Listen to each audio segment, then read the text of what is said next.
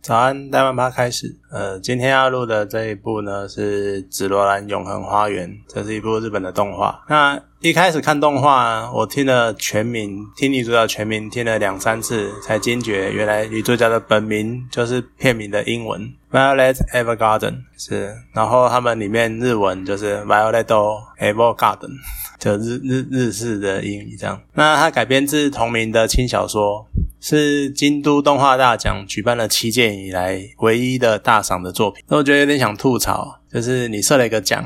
然后每一届大赏都重缺，你是多虐待人？对，七届以来只有一部大赏作品，那这一部的小说改编成动画跟电影都是由京都动画公司制作的，也就是之前俗称我们叫金阿尼。那它有一季的动画十三集跟一个番外篇。那电影有一次之前有上一次外传，然后还有这一次上映的是剧场版的完结篇。那它故事本身呢，在描述一个原本是士兵的少女，她失去了一个很敬爱的少校之后，她到邮务公司当打字员。那那个年代啊，文盲很多，所以要写信的话，都要请打字员帮忙打成信件，然后再寄出去。那这些打字员呢，就被称为自动手记人偶啊。因为从小就是孤儿，懂事以后又一直被当做童兵在利用，然后主角接触的都是冷冰冰的战争啊、杀戮、尸体这些，所以。主角 Violet 呢，他成为了只会听从命令、没有感情的人偶。那故事版的故事，呃，动画版的故事聚焦在 Violet 为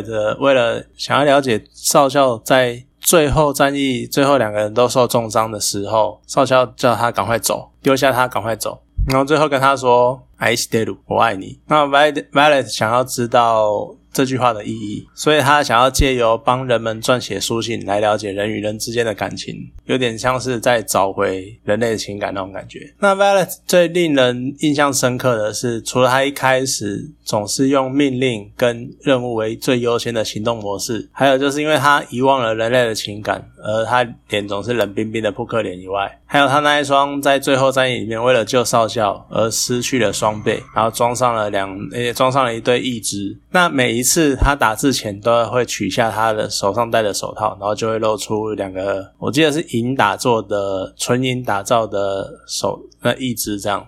那每一幕每一次出现这一幕，都会在提醒战争的残酷无情。动画里面很多的委托的案件啊，也都是很多都是因为战乱被迫分隔两地啊，或者是那种战后症候群啊，或者是。家人失散这样，整部作品主要充满的就是反战的那个气氛，然后还有有的时候也许难以启齿的话语，但是可以透过书信去传递。那其实整部作品背后要传达的，有点像是你想要表达的言语，不管用什么形式，都应该要真心的去表达的那个概念。那你在看的时候，你可以感受到金阿尼制作这个系列非常的有诚意，就算是动画版。每一个画面定格起来，几乎都可以拿来当剧照或是桌布，都超精致的。尤其是 Violence，它整体造型的精致度，然后再搭配它的扑克脸，你让人一看就会觉得真的很像人偶，甚至于它。某一个案件的小女孩，第一眼看到她也就是哦，好像洋娃娃一样。那电话呃电影版呢，延续了这样的作画水准，甚至于电影套票还有那种抽立牌的活动，那其实蛮心动的，所以想抽看看。不过我没有那么大的空间可以放，所以就算了。那说到电影版，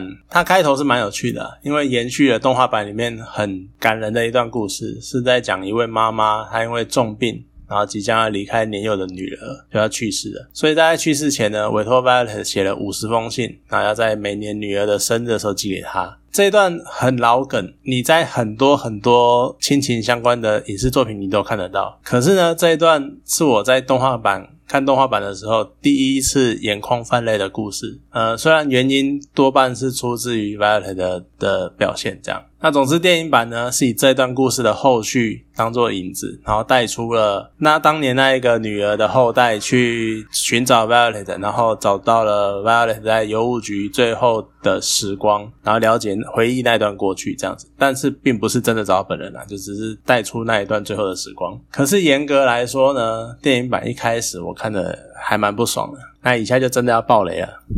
因为电影版里面很明显的在暗示，对这个说法有点怪，很明显的暗示，好，很明显的暗示少校还活着，就是 Violet 一开始我说失去了敬爱的少校的这件事情，但是后来发现少校还活着，他整个动画。整个番外篇，再加上那个外传，它都在描述，因为最后的战役的时候的那个塔楼的崩塌，然后还有后来找到的少校的兵籍牌。所以所有人都觉得少校已经死了，然后 Violet 呢也从一开始不接受，到他坚信少校活着，然后再到最后动画的最后转变到相信少校活在大家心中，然后开始接受，慢慢的接受少校死了的这件事实，整个情绪的转变转折，我觉得塑造的很好。可是他剧场版就就这样，他电影版就这样把整个累动动画累积的情感全部推翻了。虽然说不见尸就不算死，这个设定已经老梗到不行，就是已经用到不能再用了。这个方法这样这样的发展，你真的不是不能算意外啊。可是我实在是很不喜欢看到这样的结局。不过你另一方面去联想到你之前金安妮的大火，然后还有大火的遭遇，然后还有灾后的重建，你就会觉得好吧，呃，可能光明一点的结局毕竟还是比较好。再加上啊，想到 Violet 的遭遇，还有他一直以来的痴情，你的不得不说就是。你能释怀很大的因素，是因为 Violet 的角色做到太成功了。一个失去情感，然后还有战后创伤症候群的洋娃娃，当他开始流露出失流露出已经被遗几乎被遗忘的情感的时候，你就是很容易被带动那个情绪。像前面提到的，就是妈妈写五十封信给女儿，每年生日寄一封那一个。其实我也是因为看到被母亲对女儿的挂念。而打动流泪的 Violet，就看到他流泪的表情，我就跟着也开始流泪。那电影版也是，当 Violet 听到少校可能还活着，然后直接泪崩，他坚持要去找少校的时候，虽然说我那个当下因为少校还活着这件事情觉得有点不高兴，可是看到他泪崩，我也跟着流泪。可是真正的。重磅催泪炸弹不是这一个，是电影版的支线。电影版的支线呢，是 Violet 接受了一个重病男孩的遗书委托，然后要在死后寄信给妈妈、爸妈跟弟弟。然后写完了信啊，然后三封写完了，男孩才支支吾吾说：“呃，我还有一封信，其实还想要写给死党。”那跟那这一段呢？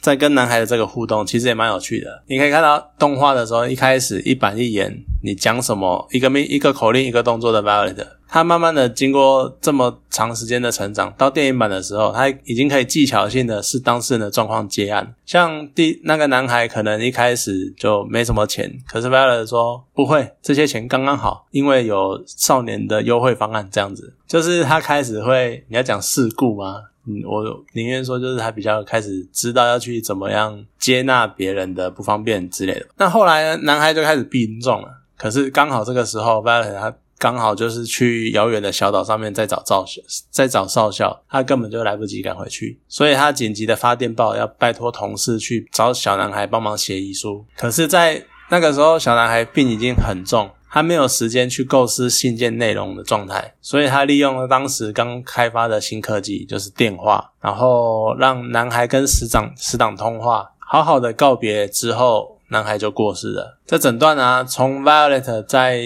小岛上，然后在暴风雨中，因为接知道了小男孩病危，然后的时候，他想起了要冲回去写信，因为他跟男孩约定好了。然后到男孩跟死党通完电话，然后过世，这整段时间，我的眼泪都，我的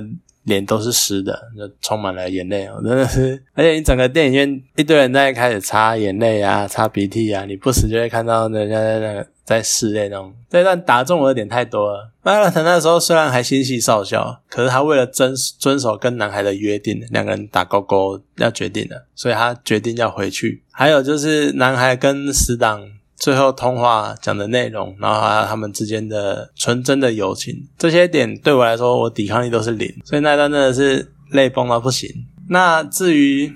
电影它主打的金阿尼最凄美的爱情故事，其实我觉得就少校真的是很渣。对，虽然战争的确会扭曲很多事情，而且现实上来说，少校对 Violet 的那种亏欠感，因为当年在他还还是幼女，还是小小朋友的时候，就把他带到带上战场，那他一直会有一种亏欠感。虽然说这种亏欠感会是未来两个人关系的一个隐忧，可是他跟社长讲的那一段话，我实在是。很想态度矫正，就猫他几拳。他一直在纠结在他以前。因为他的关系，所以造成 Violet 现在这个样子。如果他当初没有带 Violet 上战场的话，就不会发生这些事情。他一直在讲这些，可是你一直在讲这些有屁用？就你这些伤害已经造成了，你要做的应该是去弥补，是去你们要做的是治愈，伤已经造成了，你要去让它愈合，而不是在那边唧唧歪歪，然后那边讲说什么过去罪恶多，罪恶干嘛干嘛。这段真的让人看了非常的不耐烦，然后越看火又越大。啊，然后最后呢，当然不意外，就是 Violet 终于跟少校在一起了。然后两个人飞奔，然后扑 Violet 跳下船，然后飞奔，然后涉水扑到少少少校身边，这样，然后两个人开始相拥。可是这一段真的就是日韩影剧作品的老毛病，就又又又犯了，就是他们会在一个很感人的场景，场景很感人没有错，但他们会停很久。然后你就会停到你那个情绪都已经没有了，就会觉得阿喜后来不会那种。不过呢，因为 Violet 的角色说的，再说一次，因为 Violet 的角色塑造真的太成功了，所以即使你这些你前面看的少将很火大，然后最后面看他们相拥太久，真的很不耐烦。可是都 OK，对你就是因为你就是会很感动。呃，整部电影来讲，平心而论就是一部好作品。但是认真说，如果你没有前面动画版这样一路累积下来，你直接看电影版的话，你不至于看不懂。可是那个情感，然后还有对 Violet 他的角色设定的那个塑造，可能就不至于没有那么深刻。对，那对于这部电影就讲到这边，好，谢谢大家。